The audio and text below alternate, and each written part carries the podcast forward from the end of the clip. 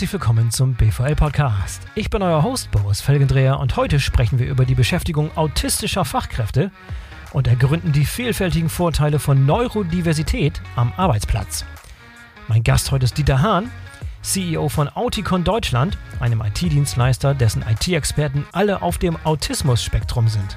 Auticon hat sich zum Ziel gesetzt, hochwertige IT-Service zu liefern und gleichzeitig eine Gleichstellung autistischer Erwachsener in der Gesellschaft und Arbeitswelt und ein größeres Verständnis für ihre besonderen Fähigkeiten und Bedürfnisse zu erreichen. Ein tolles Ziel, das wir gerne unterstützen wollen. Und wir hoffen natürlich auch, euch ein wenig motivieren zu können, eure eigene Belegschaft neurodivergenter zu machen. Auticons Kunden beispielsweise beauftragen gezielt autistische Programmierer, Qualitätssicherer, Datenanalysten, Testautomatisierer, Softwarearchitekten oder Prozessmanager, weil sie deren Wert für ihr Projekt erkannt haben. Super spannend das Ganze und ich freue mich, dass ihr heute dabei seid. Bevor wir loslegen, noch ein Hinweis auf den Sponsor der heutigen Sendung, Miebach Consulting. Miebach macht Logistik und Supply Chain Beratung mit spezieller Branchenexpertise. Das heißt für Unternehmen aus den Bereichen Automotive, Industrie und Hightech, Pharma und Medizintechnik, Chemie, Logistikdienstleister, Fashion Handel und Fast Moving Consumer Goods. Ich habe über die Jahre auch so einige Leute von Miebach kennengelernt. Das sind wirklich sehr erfahrene Experten für alle Bereiche der Lager- und Supply Chain Optimierung und eben mit ganz individueller Industrie- bzw. Methodenexpertise. Ganz wichtig. Wenn ihr also Hilfe benötigt bei der Planung nachhaltiger Best-in-Class Supply Chain Strukturen und Intralogistik, dann wendet euch bitte unbedingt an die Experten von Miebach. Spektrum von Miebach reicht von der Konzeption und Entwicklung einer globalen Strategie bis hin zur kleinsten Schraube sozusagen. Das heißt Beratung, Engineering, Digitalisierung und Nachhaltigkeitsthemen, alles aus einer Hand. Schaut einfach mal vorbei unter miebach.com. Weitere Links findet ihr auch in den Show Notes. So, und jetzt kommt Dieter Hahn von Auticon. Ich wünsche euch viel Spaß.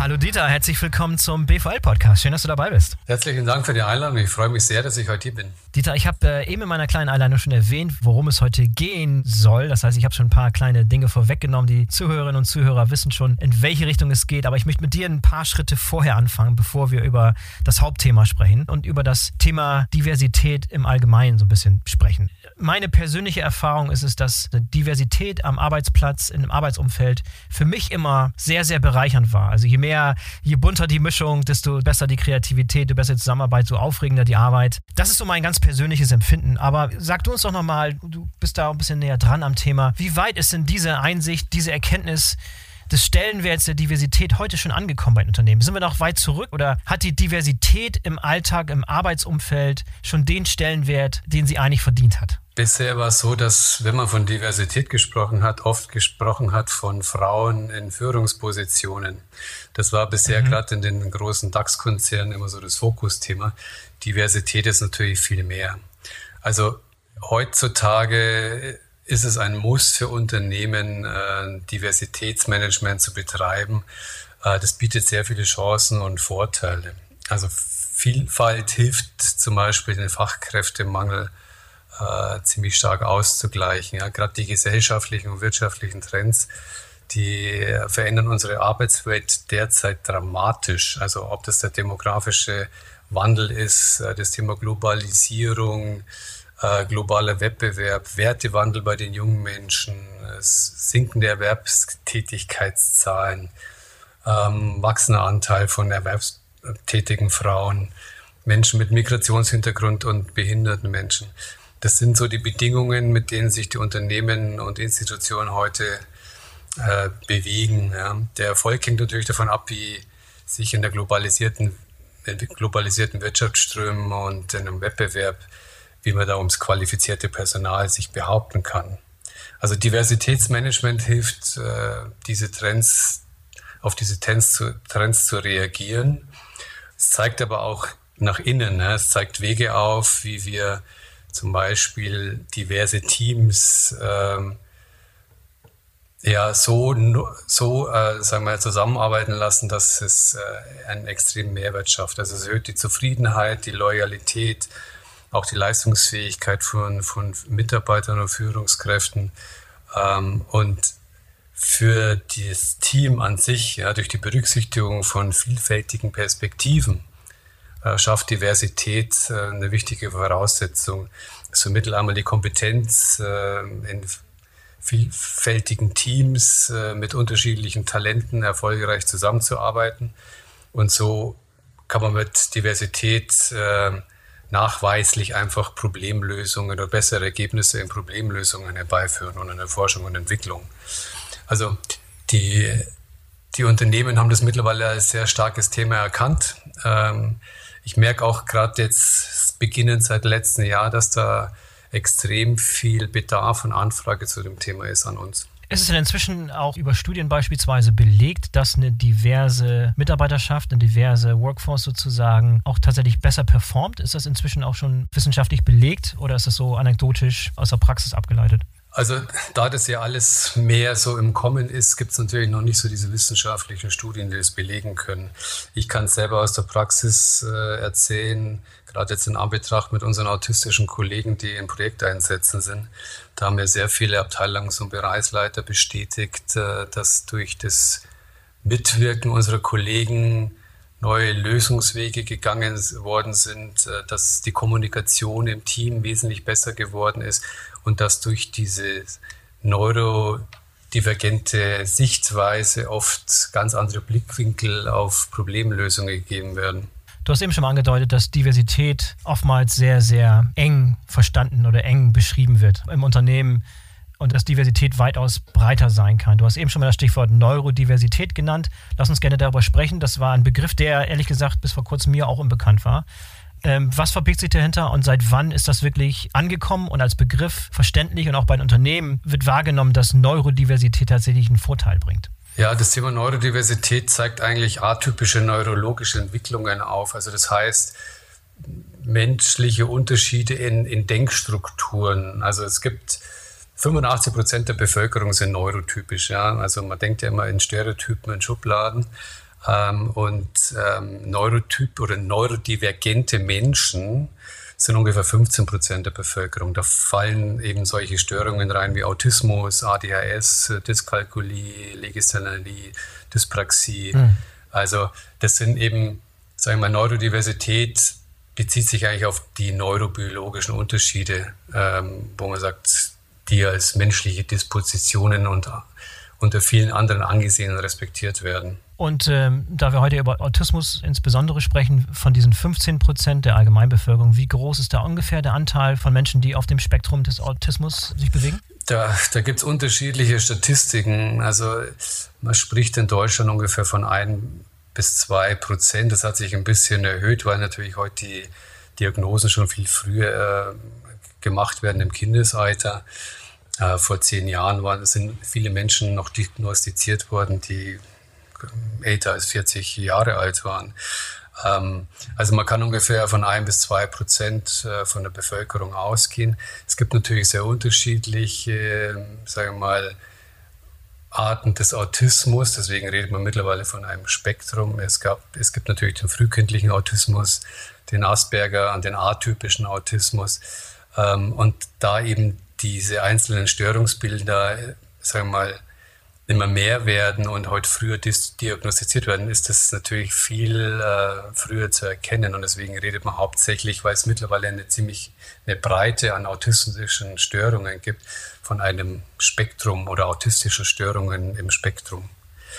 Und das Thema Autismus ist, ja, wenn man es wenn mal kurz darstellen möchte oder erklären möchte, es geht eigentlich um soziale, emotionale Signale, die eigentlich sehr schwer zu verstehen sind, einzuschätzen sind und die Autisten Schwierigkeiten haben, diese auszusenden. Ähm, und eigentlich geht es um eine tiefgreifende Entwicklungsstörung und ähm, man redet auch davon, dass es, äh, sagen mal, eine Wahrnehmungs, eine, ja, eine Wahrnehmungsstörung ist sozusagen. Was aber eben auch gerade bei uns im IT-Umfeld äh, auch Vorteile birgt, ähm, mit den, mit was dann sozusagen eben Stärken sind. Autismus spiegelt sich eben sehr vielfältig. Wir sagen immer, kennst du einen Autisten? Kennst du wirklich nur einen Autisten? Äh, weil es sehr unterschiedlich ist äh, in, den, in den Bildern des Autismus.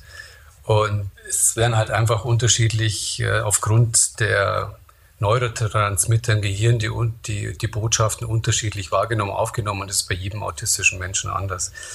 Der eine kann den Lärm besser ausfiltern, der andere ist eher lichtempfindlich. Äh, es gibt alle möglichen Kombinationen. Wir arbeiten bei Auticon auch wenn wir vom Spektrum reden, äh, schwerpunktmäßig mit äh, Asperger Autisten zusammen. Also ich sage mal 90 Prozent unserer Mitarbeiter sind eher im Asperger-Spektrum. Das heißt, die haben weniger sagen wir, Entwicklungsverzögerung oder keine Entwicklungsrückstände in der Sprache oder in kognitiven Entwicklungen, sondern sind sogar eher mal also überdurchschnittlich intelligent. Und mhm, mhm, äh, da haben wir die besten Erfahrungen bei uns in, in, der Arbeit gemacht mit den Kolleginnen und Kollegen. Ja, wenn du das so beschreibst, stelle ich mir vor, dass ähm, zu dem Zeitpunkt, wo Autisten in die Arbeitswelt einsteigen, schon so ein sehr, sehr langen Weg hinter sich haben, der auch zum Teil ja auch sehr dramatisch sein kann. Ne? So eine Erfahrung zu machen in der Schule, wenn es nicht richtig erkannt wird, gerade auch von den Lehrern, von den Mitschülern und so weiter. Es kann ein Leidensweg für einen oder anderen sein. Ne? Es ist, glaube ich, kein einfacher Weg, mit dieser Störung tatsächlich bis zum Berufsleben vorzudringen, ohne Traumata davor zu tragen, oder? Ja, also viele sind schon seit der Kindheit wirklich durch, durch ein schweres Leben gegangen und gerade, ähm, sagen wir, die schon ein bisschen älter sind, und der Autismus äh, relativ spät äh, festgestellt worden ist, die, die sind natürlich gerade im Arbeitsleben oft äh, mit sehr vielen Rückschlägen konfrontiert gewesen. Also wir haben sehr viele Bewerber bei uns, die, äh, sagen wir mal, sehr lückenhafte, äh, sagen wir mal, Lebensläufe haben, die Schulabbrecher sind oder angefangen haben zu studieren, aber Prüfungsangst haben und eben keine, keine Prüfung machen. Viele sind arbeitslos. Im Durchschnitt sind alle, die bei uns jetzt beschäftigt sind, im Durchschnitt zwei Jahre vorher arbeitslos, arbeitssuchend. Mhm. Und mhm. äh, das geht schon los in der Schule. Gut, mittlerweile habe ich selber aus eigener Erfahrung festgestellt, gibt es natürlich dann äh, Elternbeiratssitzungen, wo man sagt, äh, man wird dann aufgeklärt von den Lehrern, dass ein autistisches Kind in der, in der Klasse ist. Das hat es früher noch nicht gegeben. Ja. Da sind dann die Kinder eben gehänselt worden. Hat noch nicht gewusst, was mit dem los ist. Er hat halt einfach nicht so interagiert, äh, kommuniziert, war immer ein bisschen äh, separiert, äh, in sich gekehrt. Wie halt Kinder oft so sind, die sind ehrlich und adressieren das halt. Deswegen haben manche in der Schule dann schon oft eine schwere Kindheit hinter sich. Aber das ist jetzt wesentlich besser geworden, auch mit diesen frühzeitlichen Diagnosen von den Fachärzten. Ähm, dass da sehr viel Engagement. Es gibt sehr viele ähm, unterstützende Institutionen, Autismusverbände, die schon äh, Schulbegleitungen machen äh, für autistische Kinder. Also da hat sich in letzter Zeit sehr viel zum Positiven gewandt. Aber du hast immer noch eine Situation, die du gerade beschreibst, wo ein Großteil der Autisten, die im Arbeitsleben sind, die PS, die sie haben, diese Fähigkeiten, die sie haben, einfach nicht richtig auf die Straße bringen können. Und deshalb finde ich die Arbeit, die ihr macht, da so besonders interessant. Ihr habt da besonders große Erfahrung. Lass uns gerne vielleicht damit einsteigen, einfach zu beschreiben, worin denn diese Stärken, diese PS-Power tatsächlich liegen. Du hast eben schon ein paar Dinge angedeutet, aber da vielleicht noch ein bisschen darauf eingegangen, wo wirklich das ungenutzte Potenzial von Mitarbeitern auf dem Autismus-Spektrum liegen. Autisten haben einen angeborenen, extrem angeborenen hohen Qualitätssinn. Ich habe sowas selber noch nicht erlebt. Ich hatte in der Vergangenheit keine, keine Erfahrung mit Autismus und als ich dann bei Auticom gestartet bin, habe ich das sehr schnell festgestellt. Einen extrem hohen Qualitätsanspruch auch gegenüber den Kunden. Also Qualität steht vor allem. Das ist so, ja, das ist ein angeborenes Thema schon fast. Also ich kenne keinen, der da nicht in die Richtung lebt. Und Autisten haben eine sehr große Detailgenauigkeit, haben eine Fähigkeit, äh, sehr schnell, ja, einen sehr schnellen Erkennen von Fehlern. Also gerade in dem Bereich Testing, wo wir auch tätig sind, äh, was eines unserer großen Geschäftsfälle sind. Autisten müssen keine Fehler suchen, die, die fliegen die schier an, also die müssen sich da auch nicht konzentrieren. Wir haben da Tests, äh, wo wir die Sachen eben feststellen mit einer sehr hohen Fehlererkennungsrate bei uns schon im Bewerbungslauf, und, äh, wo wir dann gewisse Testverfahren haben. Ähm, wir haben auch vom Kunden äh, Vergleichs ja, parallel arbeiten lassen, sagen wir sozusagen, wo Autisten dann in einer halben Zeit doppelt so viele Fehler gefunden haben. Das, also es gab mhm. Kunden, die, die uns mit anderen Dienstleistern äh, verglichen haben, sozusagen, und dann eben dieses, diese Testläufe gemacht haben. Also was das Thema betrifft, was im Testing-Bereich sind, sind Autisten unschlagbar. Es gibt keinen, keinen neurotypischen Menschen, der so eine hohe Detailgenauigkeit hat und Fehlererkennung wie autistische Menschen. Mhm. Dazu kommt noch, dass Autisten sehr logische und analytische Menschen sind, klare, strukturierte Denkweisen haben und anders, andere Denkstrukturen haben. Wir sind die typischen Top-Down-Denker. Autisten kommen von Bottom-up, die kommen von der Detailebene äh, und wir bleiben und wir kommen von oben vom großen Ganzen und verlieren uns dann irgendwann in der Mitte, bevor die Detailebene losgeht. Aber Autisten kommen von der Detailebene. Deswegen ist es extrem wichtig, ähm, in einem zehnköpfigen Team einen Autisten sitzen zu haben, weil der von einer anderen Perspektive kommt. Der geht äh, von einer anderen Sichtweise auf die Problemstellung ran. Also ich kann mhm. noch drei neurotypische Menschen einstellen im Team. Das ist weniger hilfreich, um das Problem zu lösen, als wenn ich einen Autisten im zehnköpfigen äh, Team habe. Der geht anders ran an die Problemlösung. Du hast ja eben schon ein paar Tätigkeiten genannt. Gibt es weitere Tätigkeiten, wo wirklich diese Stärken aus deiner Erfahrung heraus wirklich komplett auf die Straße gebracht werden können? Also Bereiche, wo wirklich Autisten eigentlich geradezu für prädestiniert sind aufgrund ihrer Vorteile und Stärken? Also wenn ich jetzt von, von Auticon reden kann, was wir für ein Serviceportfolio haben, haben wir natürlich die Stärken unserer autistischen Kollegen genutzt, um auch unser Serviceportfolio, sagen wir, zu abzurunden und zu schärfen und klare USPs rauszuholen. Also im Testing-Bereich gibt es sehr klare USPs aufgrund der autistischen Stärken, aber auch im äh, Softwareentwicklungsbereich, ähm, gerade das Thema Erkennen von Mustern in Codes oder die andere oft übersehen oder einfach die Vorliebe aufgrund der logischen Denkstrukturen für Programmiersprachen. Dann das Thema äh, laterales Denken für innovative Lösungen. Äh, gehen wir einen zusätzlichen Blickwinkel in der Programmierung. Dann haben sie eine extrem hohe Struktur und Ordnungsliebe, das, äh, was sehr unter, oder unterstützend ist im Clean Coding. Das sind jetzt so Themen, wo wir sagen, wir kombinieren die Stärken der, der Kollegen der autistischen Stärken mit dem technischen Serviceportfolio und haben da einen klaren, ein klares Alleinstellungsmerkmal äh, mit unseren autistischen Kollegen. Ähm, dann haben wir das Thema Datenanalyse, ähm, alles was mit Analysen zu tun hat. Ähm, Viele haben sehr einen großen mathematischen Background, haben Mathematik äh, neben Informatik studiert. Wir haben auch sehr viele Physiker, die sich mit neuronalen Netzwerken beschäftigt haben.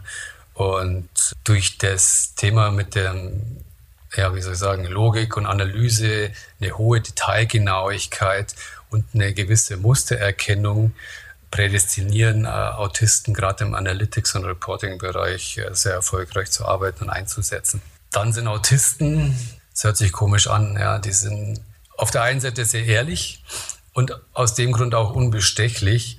Und deswegen haben wir auch sehr viele Aufträge, gerade im Bereich Compliance und Security. Bei uns im Portfolio, Kundenportfolio, haben wir sehr viele Banken und Versicherer. Und mhm. äh, die unterliegen natürlich allen Regeln äh, von der Bankenaufsicht oder von der Versicherungsaufsicht. Ähm, und da eben autistische Menschen sehr regeltreu sind, sind die natürlich prädestiniert, ähm, sagen wir mal, Abgleiche zu fahren, also entsprechend die Prozesse der Firma äh, den Anforderungen von der BaFin.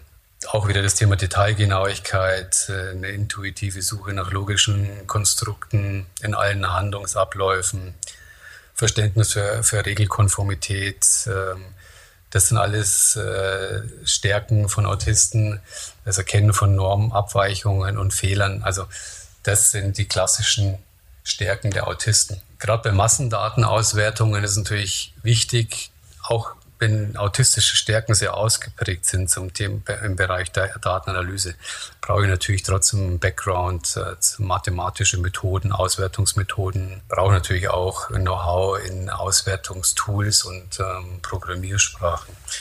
Äh, und das in Kombination macht unsere IT-Spezialisten sehr erfolgreich bei Kundenprojekten. Ja, bevor wir über typische Herausforderungen sprechen, die gerade Autisten im Arbeitsumfeld haben, äh, ist mir gerade aufgefallen, dass alle Jobs, die du gerade beschrieben hast, Bürojobs sind, die im Büro ausgeführt werden können. Gibt es auch gute Beispiele von erfolgreichem Einsatz von Autisten in anderen Bereichen, die nicht die typischen White-Collar-Jobs sind, sondern andere Jobs, die keine klassischen Bürojobs in ruhiger, gelassener Atmosphäre sind? Also es gibt natürlich auch andere Stärken von Autisten. Ja. Gerade von unserem Gründer, der Sohn, der war zum Beispiel sehr stark im Sport und in der Musik. Mhm. Mir hat mal einer erzählt, der auch musisch mehrere Instrumente spielt ja für ihn ist Musik wie Mathematik. Ähm, mhm. Da sind eben Autisten auch sehr gut. Hat aber auch wieder was mit Logik zu tun. Es gibt aber auch autistische Künstler, die aufgrund die mit einem Helikopter über Städte fliegen, sich das einprägen und dann detailgenau dieses, die Stadt zum Beispiel äh, abmalen. Das hat natürlich auch was wieder mit Mustererkennung zu tun und mit Logik und Detailgenauigkeit. Aber es gibt Einsatzfelder, wo Autisten außerhalb Bürojobs, äh, Informatik auch erfolgreich sind. Nur wir bei Auticon haben uns natürlich auf das Thema ähm, IT, Informatik äh, konzentriert, gerade jetzt in Anbetracht der, der Herausforderungen für Unternehmen ja, mit dem Thema digitale Transformation. Ähm, ja. Und das in Kombination mit dem Fachkräftemangel und Anforderungen von, von äh, europäischen sagen wir, Regulatorien bezüglich Nachhaltigkeit sind wir hier als Auticon sehr gut aufgestellt und haben natürlich eine Lösung für, für die Kombination aller Anforderungen. Mhm. Was sind so typische Herausforderungen, typische, in Anführungszeichen, Schwächen, mit denen Autisten im Arbeitsumfeld zu kämpfen haben?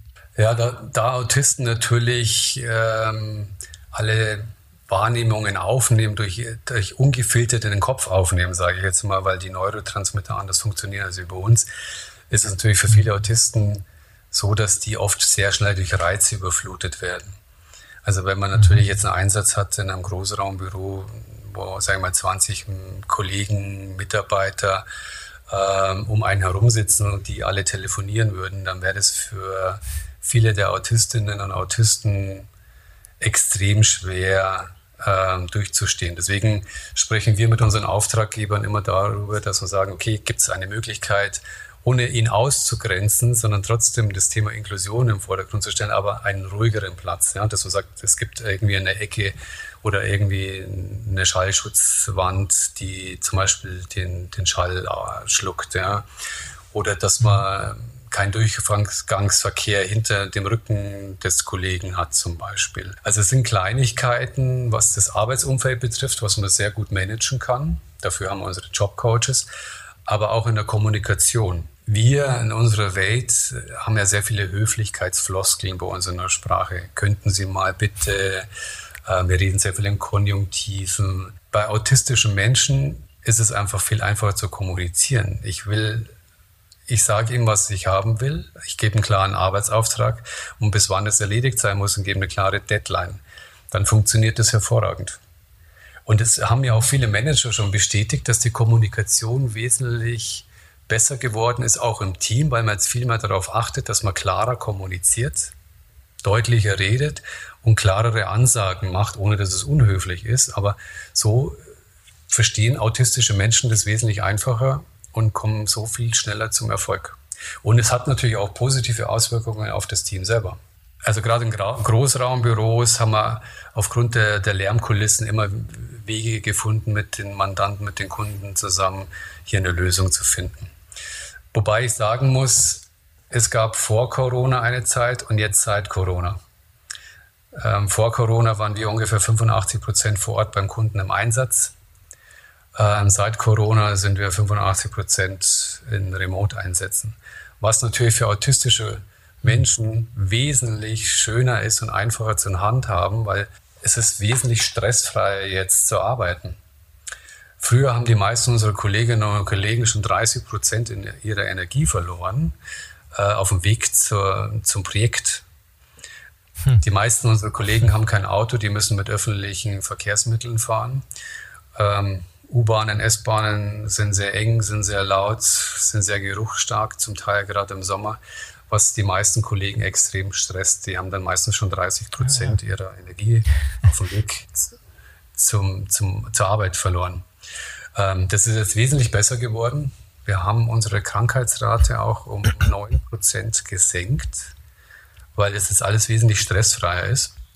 Das ist mal ein großer Vorteil für die Kolleginnen und Kollegen selber. Und auch für uns als Firma ist es wesentlich besser, weil wir jetzt wesentlich mehr Flexibilität haben beim Stuffing der Projekte. Also wenn wir zum Beispiel große Entwicklerprojekte machen, wo ein zehnköpfiges Team ist, dann, dann war es vorher immer wichtig und notwendig, dass das, die geballte Kompetenz an dem Standort sitzt, wo das Kundenprojekt ist.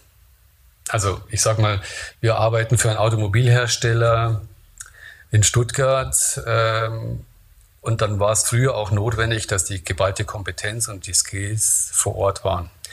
Weil die meisten unserer Kollegen waren nicht so reisebereit, weil es meistens mit Stress verbunden war. Es gab immer wieder und es hat sich auch verbessert äh, mit der Reisetätigkeit.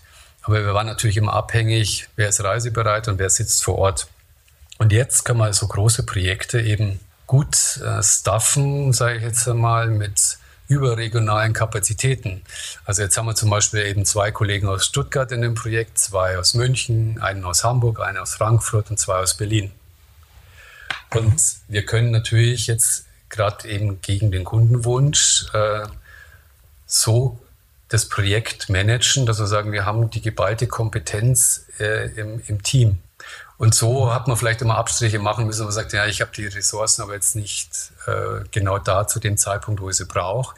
Und hat dann vielleicht anders die, die Projekte bestückt äh, mit Kapazitäten, wo ich sage, ja, es ist vielleicht nicht der beste im C-Sharp-Bereich, sondern nur der zweitbeste. Und so haben wir jetzt eben die Möglichkeit, äh, nach Kompetenzen bestmöglich äh, die Projekte zu gestalten. Das ist ein großer Vorteil. Mhm. Ich kann mir vorstellen, dass der eine oder andere im Publikum dabei ist, der Interesse an so einem Projekt hat, aber vielleicht nicht weiß, wie man rangehen soll an die Sache. Vielleicht erstmal vorweg die Frage, sollte man sowas selber in die Hand nehmen? Soll man so ein eigenes Projekt aufbauen, ohne fremde Mithilfe von, ein, ich sag's mal jetzt, einer Agentur oder einem Dienstleister wie euch, der sich auf dieses Thema spezialisiert hat?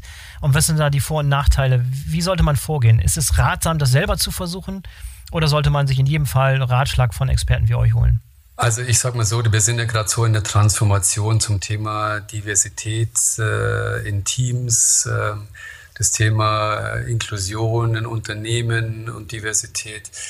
Ich sage mal so, wir sind ja spezialisiert. Wir sind eine Tech Consulting äh, Company mit sehr vielen IT-Spezialisten. Also wir haben weltweit 350 IT-Spezialisten. Allein in Deutschland haben wir ungefähr 100 IT-Spezialisten über sechs Standorte. So, unsere Kompetenz ist es also, äh, IT-Projekte erfolgreich äh, sozusagen umzusetzen in Abstimmung mit dem Kunden. Auch in Zusammenarbeit mit anderen Dienstleistern zum Teil. Aufgrund unserer über zehnjährigen Erfahrung haben wir natürlich sehr viel Know-how äh, zum Thema Autismus, Diversität. Ähm, und wir, wir sind neben dem IT-Consulting-Unternehmen jetzt auch als Consulting-Unternehmen zum Thema DNI aktiv. Also wir haben jetzt äh, in dem Umfeld zum Beispiel Services äh, kreiert und definiert, wo wir Unternehmen helfen. Zum Beispiel, es ist ein Autist bei mir im Team und es gibt gerade ein paar Herausforderungen, können Sie uns da unterstützen?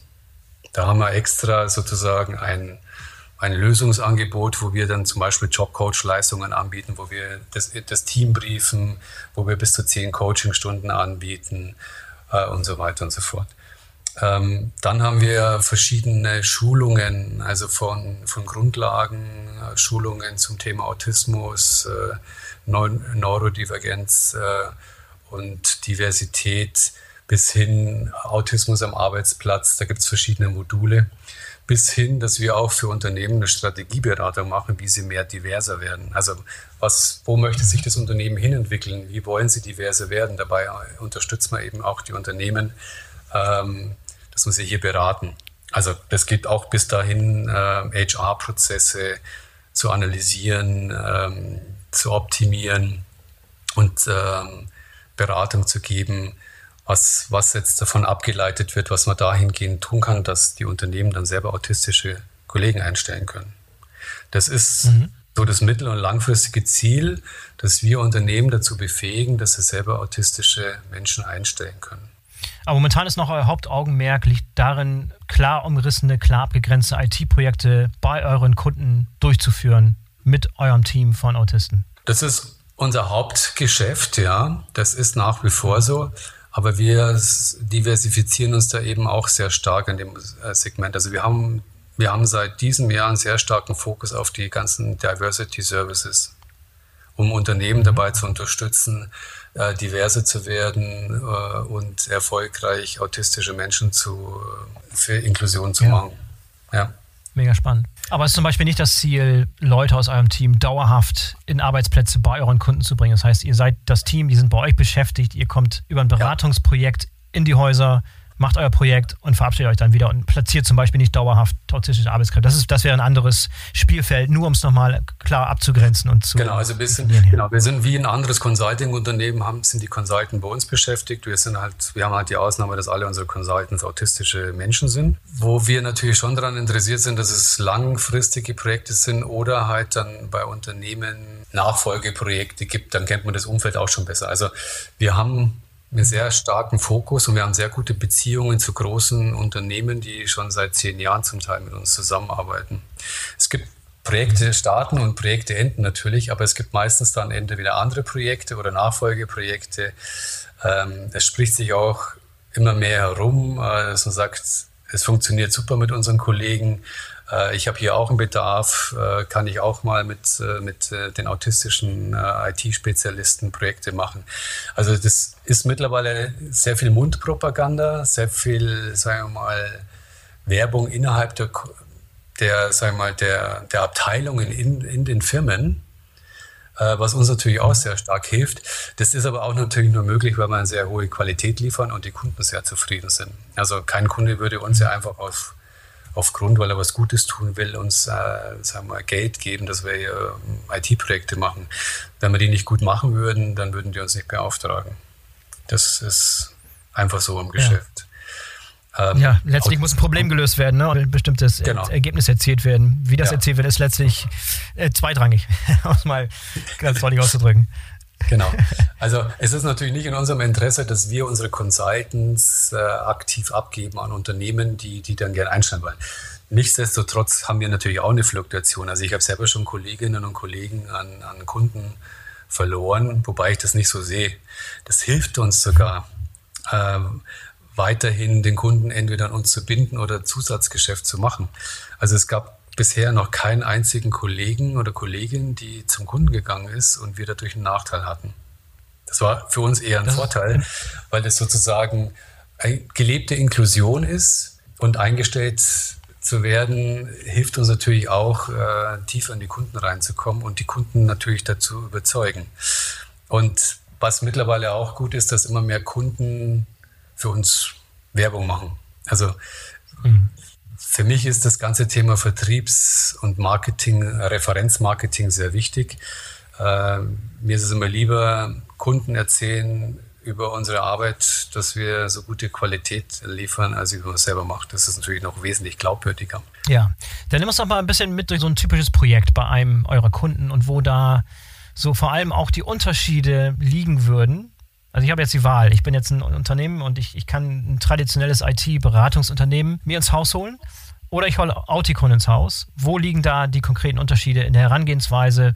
Was sind so die ersten Gespräche, die ihr führt mit Leuten, die vor dieser Wahl dieser beiden Optionen stehen? Ja, also was wir nicht anbieten, ist die klassische Managementberatung, sondern wir sind sehr stark mhm. spezialisiert auf das, auf das IT-Gebiet. Und da haben natürlich unsere Kollegen äh, extreme Kompetenz. Das ist schon mal ein großer Mehrwert, äh, was für das Thema IT spricht. Es kommt immer darauf an, wo der Bedarf gemeldet wird oder wo er herkommt. Ja, es gibt natürlich auch Unternehmen, die sagen, ja, wir finden es total interessant, das Auticon-Modell, und wir würden es gerne mal ausprobieren. Das wird dann oft getrieben von HR-Abteilungen, Diversity-Managern, die sagen, hey, das ist ja sehr spannend, das wollen wir jetzt mal ausprobieren. Dann gibt es dann vielleicht ein Sonderbudget, ähm, sagen wir mal, vom, vom Personalchef äh, oder aus dem Thema Diversity-Inklusion. Dann startet man meistens einen Piloten in einem der Fachbereiche, wo man sagt, wir machen jetzt ein Entwicklungsprojekt, äh, ein kleines als Pilot für drei Monate. Da mhm. werden genaue Milestones festgelegt und was, was das Ergebnis sein soll. Und äh, nach drei Monaten wird es dann bewertet, ob das eine hohe qualitative Arbeit war. Und das hat oft für uns gesprochen. Ich gehe immer sehr gern mit Piloten zu Kunden, weil ich durch Leistung überzeugen möchte und äh, weniger über, wir wollen auch mal was Gutes tun und äh, Charity machen und wir probieren es jetzt einmal und dann nie mehr, sondern mhm. uns ist wichtig, dass wir hier wirklich das Thema Nachhaltigkeit forcieren und das geht meistens dadurch, dass wir sagen, wir überzeugen durch Leistung und das hat bisher mal hervorragend funktioniert, weil die meisten Unternehmen haben uns äh, dann weiter beauftragt nach den Piloten.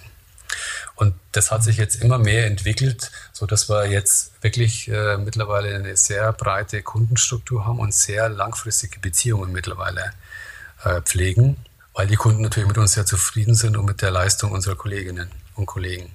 Idealerweise wäre das ja auch so eine Art Sprungbrett, also so eine Art Einstieg in ein Programm, wo ich als Unternehmen auch für mich selber neurodivers meine Arbeitskräfte aufstelle und Autisten beispielsweise einstelle. So eine Art mit euch ein Projekt zu machen, als Einstieg sozusagen in diese Welt, als Einstieg, als Probe, als Pilot sozusagen, um das Ganze anzutesten, damit Erfahrung zu gewinnen und dann zu sagen, okay, das hat sehr, sehr gut funktioniert aus diesen und diesen Gründen. Daraus haben wir gelernt und jetzt machen wir unser eigenes Programm zusätzlich zu den Dienstleistungen, die ihr anbietet. Wir haben die Stärken halt von solchen Mitarbeitern kennengelernt und geben da jetzt nochmal richtig Gas. Das wäre da auch ein idealer Outcome, ne? Das haben Sie sehr gut erkannt. Das ist auch äh, unsere Vorgehensweise, dass wir sagen, wir haben hier Einstiegsservices äh, zum Thema Diversity. Wie ich es vorhin schon mal erwähnt hatte, es gibt einen konkreten Bedarf. Es dann, dann unterstützen wir mit Jobcoach-Leistungen. Dann gibt es vielleicht, sage ich mal, vom Fachbereich oder vom Diversity Manager oder vom Personalverantwortlichen weiteren Bedarf, die sagen, ich finde das Thema so spannend, ich würde jetzt gerne mal die größere Bereiche in unserem Unternehmen äh, schulen zum Thema Autismus. Da bieten wir hier Schulungsmodule an, die von unseren autistischen Kollegen gemacht werden. Also das ist ja das die, die hohe Glaubwürdigkeit, die wir haben. Wir reden ja nicht nur drüber, sondern wir reden durch, also nicht über Autismus, sondern auch durch Autisten, die das darstellen. Also unsere Trainer sind Autisten. Es ist natürlich glaubwürdiger, wenn ich sage, ein Autist erzählt was zum Autismus und wie er das Thema wahrnimmt und was er für Herausforderungen hat als wenn ein neurotypischer Mensch über Autismus redet und über Anwendungen und Herausforderungen.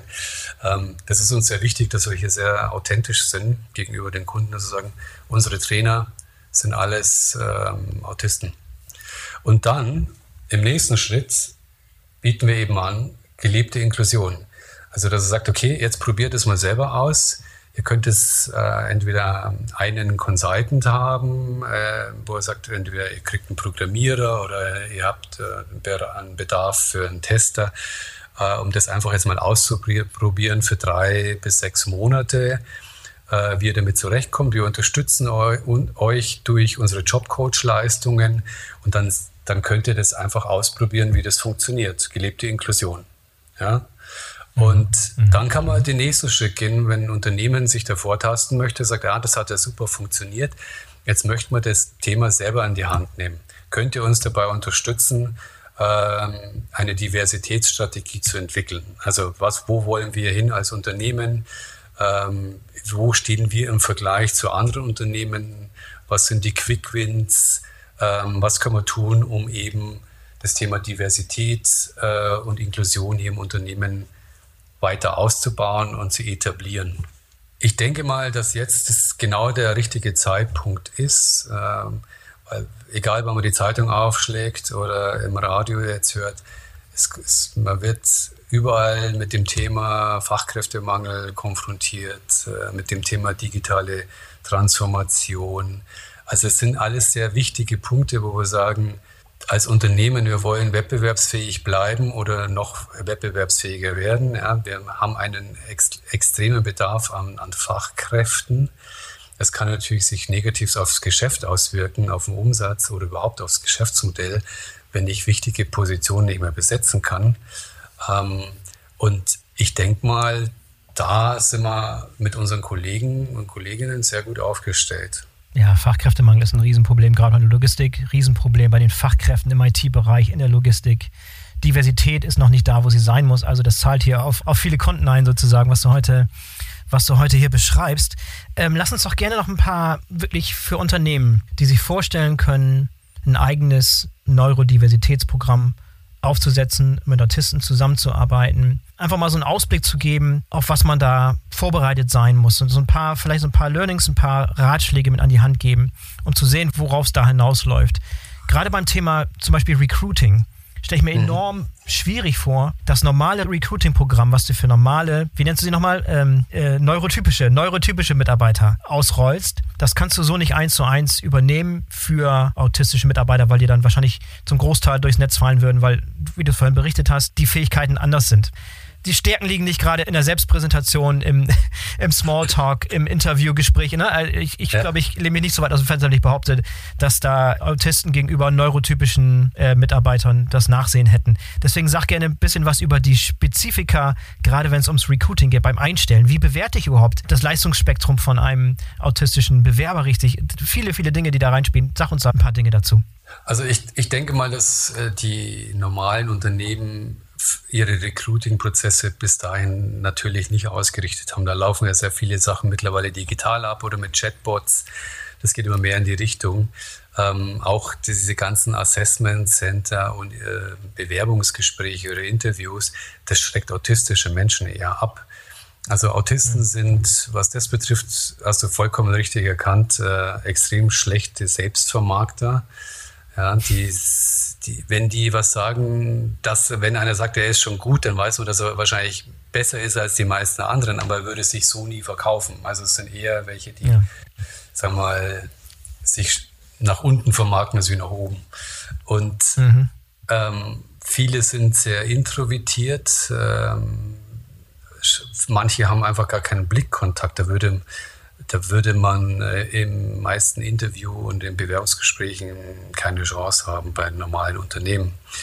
Ähm, und die meisten Lebensläufe und Bewerbungsschreiben, die würden auch in Unternehmen wahrscheinlich sehr schnell abgelehnt werden. Also unsere Bewerber, die haben sehr brüchige Lebensläufe, sind sehr viele Abbrüche drin. Deutschland ist nach wie vor ein Ausbildungsland. Du musst einen Schulabschluss haben, du musst einen Berufsabschluss haben.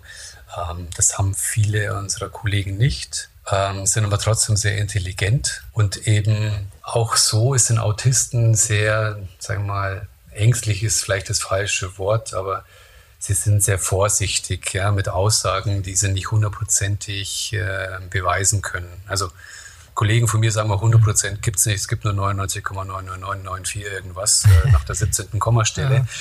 Ja. Aber das ist genau das Thema. Und in so einem normalen Interviewprozess ist es ja eher so, dass man sich da eher gut vermarktet, äh, vielleicht noch eine besser, besser darstellt, als man vielleicht tatsächlich ist. Ja, das tun Autisten überhaupt nicht. Also deswegen heißen bei uns Bewerbungsgespräche einfach erstmal Kennenlerngespräch oder Informationsgespräch. Da gibt es meistens ein bis zwei Gespräche, meistens mit einem Jobcoach und dann in Kombination mit einem Jobcoach und einem Projektmanager oder auch einem Autisten. Dann im nächsten Schritt, wenn man dann so ein gutes, ein erstes Bild hat, werden dann bei uns Tests eingeleitet. Dann werden erstmal die fachlichen Sachen abgefragt. Also es gibt dann so Online-Tests, die wir hier anbieten, die maßgeschneidert sind. Also wenn jemand sagt, er ist ein äh, Java-Entwickler und er würde gerne jetzt den Test in Java machen, dann macht er den Test in Java und kriegt natürlich dann auch gleich die Auswertung, ähm, wie gut er das gemacht hat. Also da gibt es dann gewisse Testergebnisse und wenn dann jemand da gute Ergebnisse hat, kommt er weiter. Meistens muss man dann noch eine Arbeitsprobe abgeben und ähm, vielleicht auch nochmal Fachgespräche haben mit äh, dem Projektmanager oder einem unserer Solution-Architekten. Das sind die höchsten Skill-Levels, die wir so bei uns im Unternehmen haben, im Consulting-Bereich. Mhm. Ähm, und dann, wenn das so gut, wenn der, der oder diejenige gut befunden worden ist, dann gibt es noch eine Vorbereitungsphase. Das heißt, hier werden dann alle Bewerber im engeren Kreis eingeladen und ähm, dann gibt es so, ja, da wird ein bisschen so die Sozialkompetenz abgefragt. Ich weiß, Sozialkompetenz und Autismus ist ein bisschen ein Widerspruch, aber es gibt da auch gewisse Situationen, wo man sagt, wo gibt es da vielleicht irgendwelche Stressfaktoren? Ja, und auf was muss man achten äh, bei der Kollegin oder bei dem Kollegen, wenn er dann bei uns anfängt und ins Projekt geht?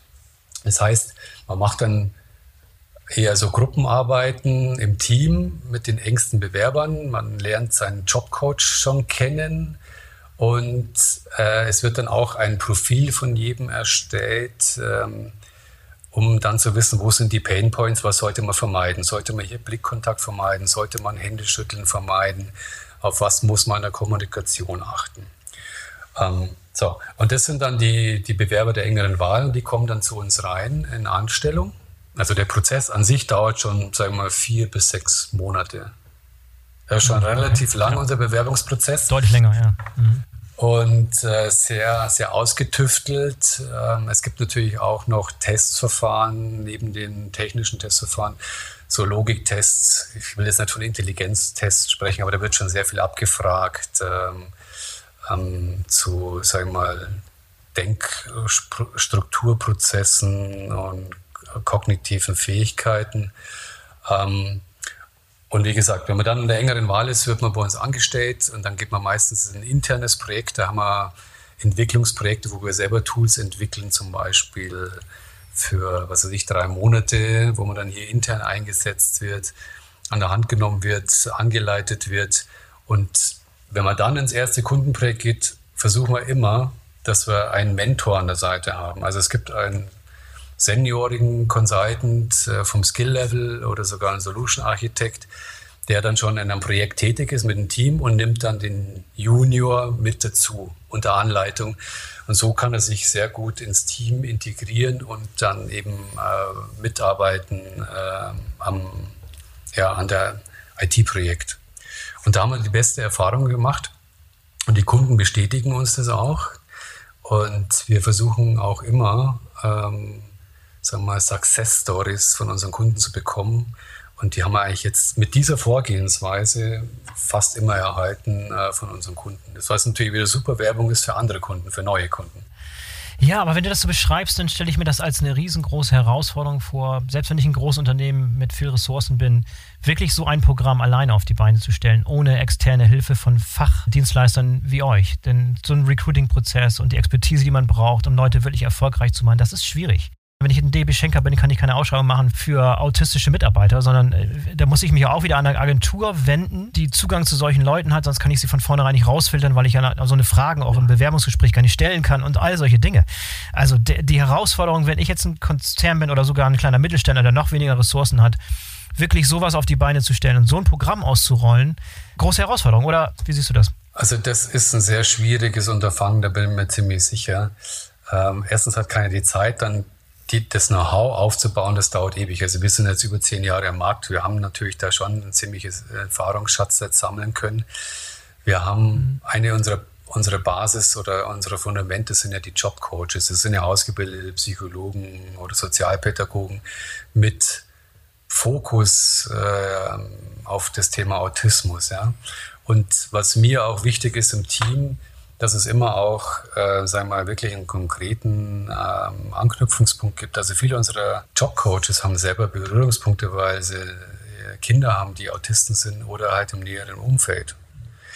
Oder selbst zum Teil auch Autisten sind.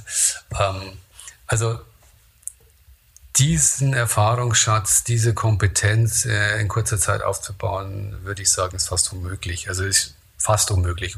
Das muss man gucken. Aber ähm, und deswegen denke ich mal, ist es auch wichtig, dass es so ein Unternehmen wie Auticon gibt, weil wir sind gern bereit, äh, Unternehmen dabei zu unterstützen. Und wir merken ja jetzt, ja, wir kriegen jetzt momentan sehr viele Anfragen von Unternehmen, die noch nicht unsere Kunden sind, die sagen, ah, ich habe euch gefunden, äh, wir haben hier jetzt eine Herausforderung. Also ich kann einen konkreten Fall sagen, ähm, da hat ein Unternehmen einen äh, Finanzchef eingestellt, der war vorher bei Großbanken, ist Autist. Mhm. Und jetzt haben sich ein paar Herausforderungen in der Zusammenarbeit im Team ähm, herausgestellt. Und jetzt, jetzt kamen die auf uns zu und sagt, oh, ob wir hier ähm, coachen können oder einen Mentor schicken können. Ähm, da sind wir natürlich gut aufgestellt, wo wir sagen, ja, wir können euch dabei unterstützen. Wir haben die Erfahrung, wir machen es ja auch bei unseren IT-Projekten beim Kunden. Bevor ein Projekt startet, gibt der Jobcoach ja ein Briefing ab. Der klärt allgemein zum Thema Autismus auf. Der geht speziell auf die Kollegin oder den Kollegen ein auf was man achten muss. Ähm, und das ist natürlich schon mal extrem wichtig für das Team, wo der Kollege oder die Kollegin dann startet, weil Interesse hat jeder an dem Thema, aber jeder ist erstmal ein bisschen zurückhaltend, weil er sagt, oh, was wird da jetzt kommen? Kommt da ein Rainman? Ja, das, ja, ja. das war immer die erste Frage, was ich gehört habe, der Rainman. Sag ich, nee, ein Rainman oder Rainmans haben wir nicht. Das ist ja ein sogenannter Savant, da gibt es nur 100, 150 weltweit.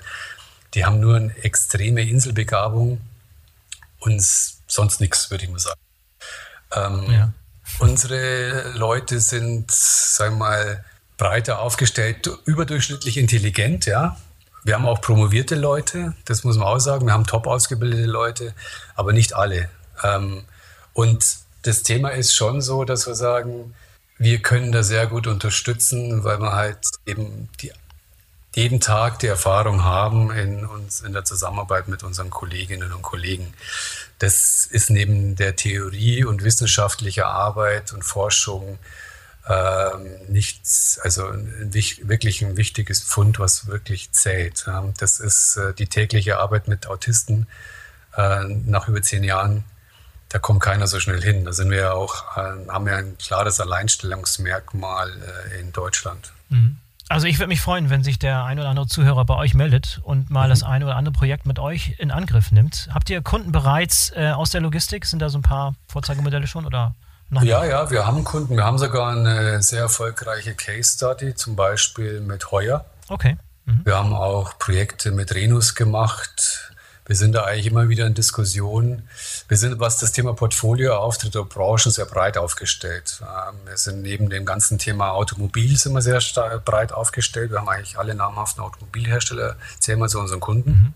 Ähm, wir sind sehr breit aufgestellt in Banken- und Versicherungswesen. Wir sind in der Luft- und Raumfahrt äh, in einigen Projekten, große Kunden. Also Viele unserer Kunden sind große Konzerne und DAX-Unternehmen, muss man sagen.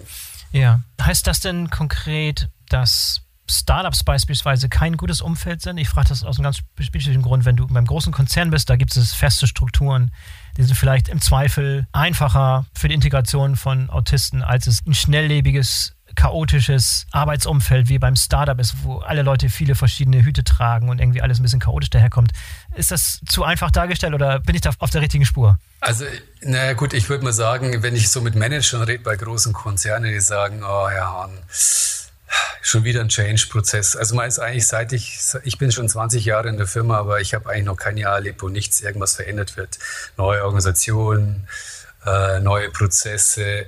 Also auch Großkonzerne durchleben eigentlich ständige Verbesserungsprozesse, Organisationsänderungen. Das gibt es heute fast nicht mehr, dass irgendwas stehen bleibt.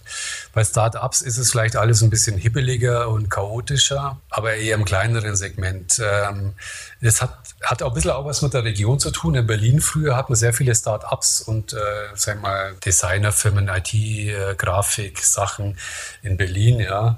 Äh, in München äh, und in Hamburg zum Beispiel haben wir sehr viele und in Frankfurt haben wir sehr viele DAX-Konzerne. Ich würde jetzt nicht ausschließen, wir haben natürlich auch andere Kunden, aber ich sage mal, der große Teil sind eher große Unternehmen, die mit uns zusammenarbeiten. Was ich damit sagen will, wir als kleine Firma haben Rahmenverträge mit großen Kunden. Ich komme ja aus der IT-Branche, ich habe ja auch über 30 Jahre Erfahrung und ich, als ich damals zur Arte gekommen bin, das ist auch schon zehn Jahre her, habe ich mir gedacht, klassische Start-up-Firma, sehr klein, äh, sehr lebendig, sehr viel verändert, alles neu. Da hatte ich, hatte ich schon erst mal gedacht, Wahnsinn, was hier für ein Presseecho ist. Wir waren in jeder großen Tageszeitung, nicht nur einmal, sondern mehrmals. Wir waren eigentlich in fast allen TV-Sendern. Und da haben wir natürlich sehr viele Anfragen von Kunden bekommen. Ja. Das hat uns extrem geholfen. Aber jetzt ist, jetzt werden wir erwachsener und es gibt etabliertere Strukturen, eben auch Kundenstrukturen, was für autistische Menschen natürlich auch wichtig ist, dass da eine gewisse Kontinuität drin ist, auch äh, auf der Kundenseite. Äh, die meisten, auch wenn es unterschiedliche Projekte beim Kunden sind, ist es der eine Kunde. Wir haben natürlich auch ein paar Ausnahmefälle, gerade so Solution-Architekten. Das sind so klassische, sagen wir mal, Querdenker, die können bottom-up denken und top-down die kann ich in Unternehmen reinschicken, die stellen, die, die stellen das ganze Unternehmen auf den Kopf und durchleuchten äh, alle, alle sagen wir mal, Prozesse und die ganze IT-Strukturen und hinterfragen alles. Bei denen ist auch kein Thema, dass sagen, es sind jetzt vier Wochen in dem Projekt bei dem Kunden und drei Monate bei dem Projekt bei dem Kunden. Aber an sich von der Natur her ist es für Autisten extrem wichtig, eine gewisse Stabilität und Kontinuität zu haben. Und wenn es ein abgeschlossenes Projekt ist, ist es zumindest wichtig, dass es im selben Unternehmen ist. Und das hilft uns natürlich auch, sagen wir mal, äh, nachhaltige, langfristige Kundenbeziehungen aufzubauen. Du sagst gerade, ihr hattet ein großes Kundeninteresse äh, nach Fernsehauftritten und äh, Berichten in der Tagespresse. Fahrt erstmal ab, was passiert, wenn du, wenn der BVL-Podcast live ist, was dann, was dann, bei was dann los ist bei euch. Ich, ich, ich, ich freue mich immer, wenn was los ist. Ja, das, also, es gibt nichts Schöneres. Weil das ist ja auch mal wahrscheinlich bei vielen, die sagen ja, wie kommt man denn zur Auticon? Ja, am Anfang war es wirklich äh, neben der Presse und auf Anfragen von Kunden natürlich harte Vertriebsarbeit. Also, wo ich damals hier gestartet bin, da habe ich einfach auch einen Hörer zur Hand genommen und habe einfach entweder mein Netzwerk kontaktiert oder einfach angerufen. Aber es ist natürlich hilfreich, wenn ich sage, ich habe äh, einen Anknüpfungspunkt, weil wir jetzt im Spiegel waren oder im Stern mit einem großen Artikel. Ähm. Das ist natürlich wesentlich einfacher, dann äh, zum Kunden reinzukommen. Wir haben auch sehr gute Kontakte durch unsere Beiräte und unser Board äh, zur Vorstandsebene von großen Unternehmen. Das ist auch ein großer Vorteil, das muss man auch sagen. Und sehr hilfreich. Das heißt, wir müssen jetzt nicht unbedingt äh, am Pförtner vorbei und uns hocharbeiten, sondern wir haben schon ganz gute Einstiegspunkte äh, beim Kunden. Und was ich sehr als sehr wichtig finde, sind wirklich innerhalb des Unternehmens so Sponsoren und Manager, die sagen, ich finde das Thema total spannend oder ich habe selber eine schwere Kindheit gehabt. Also ich hatte mal jemanden, der war selber Legastheniker und hatte eine schwere Kindheit gehabt und der war dem Thema total aufgeschlossen. Also gerade Manager, die schon mehrere Change-Prozesse hinter sich haben und die nächsten vor sich haben, die kommen dann irgendwann mal an die Schwelle, wo man sagt, ich will jetzt mal was richtig Sinnhaftes machen und das ist jetzt mein eigenes Projekt und ich möchte jetzt mit Auticon zusammenarbeiten. So war eben auch oft der Eintritt äh, in Unternehmen rein, wo ich sage, es waren bestimmte Menschen, die das Thema sehr spannend und interessant fanden, die uns da sehr stark unterstützt haben. Mega spannend. Dieter, vielen, vielen Dank für das tolle Gespräch. Vielen Dank für diesen Ausflug in die Neurodiversität. Hat mir sehr viel Spaß gemacht, viel dazu gelernt. Äh, ich hoffe, unsere Zuhörer auch. Danke dir. Hat mich sehr gefreut. Vielen Dank. So, das war der BVL-Podcast zum Thema Neurodiversität und autistische Fachkräfte. Ich hoffe, da war der ein oder andere Denkanstoß für euch dabei und ihr denkt mal ernsthaft drüber nach, ob Neurodiversität nicht auch in eurem Unternehmen einen höheren Stellenwert verdient hätte.